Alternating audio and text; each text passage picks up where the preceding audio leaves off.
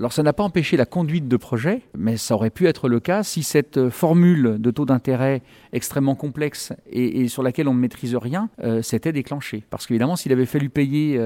37% de taux d'intérêt, par exemple, eh bien c'est de, l'argent qui se trouve dans notre budget de fonctionnement et qui nous aurait évidemment empêché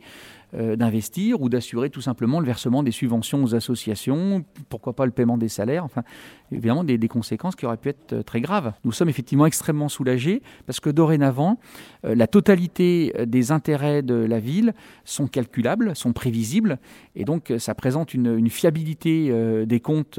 j'allais dire certaine et donc une diminution des, mauvaises surprises. on n'est jamais à l'abri d'une baisse des dotations de l'État, hein, mais, mais je dirais que c'est des choses qu'on sait euh, qu'on sait euh, calculer et maîtriser, alors qu'un taux d'intérêt qui passe de 0 à 37% du jour au lendemain, c'est beaucoup plus difficile quand les engagements sont déjà pris. très clairement, les Stéphanois, vont se rendre compte de rien du tout, puisque c'est évidemment géré par la ville et qu'il n'y a pas de conséquences financières, puisque la négociation fait que euh, les intérêts liés à cet emprunt sont ce qu'ils auraient été si en 2007 la ville avait souscrit un emprunt euh, à taux fixe dans les mêmes conditions. Donc pour, euh, pour les habitants, c'est totalement neutre et ça aussi c'est un soulagement, c'est qu'il n'y a pas de conséquences des emprunts qu'on a appelés des emprunts toxiques, il n'y a pas de conséquences sur la vie quotidienne des Stéphanois.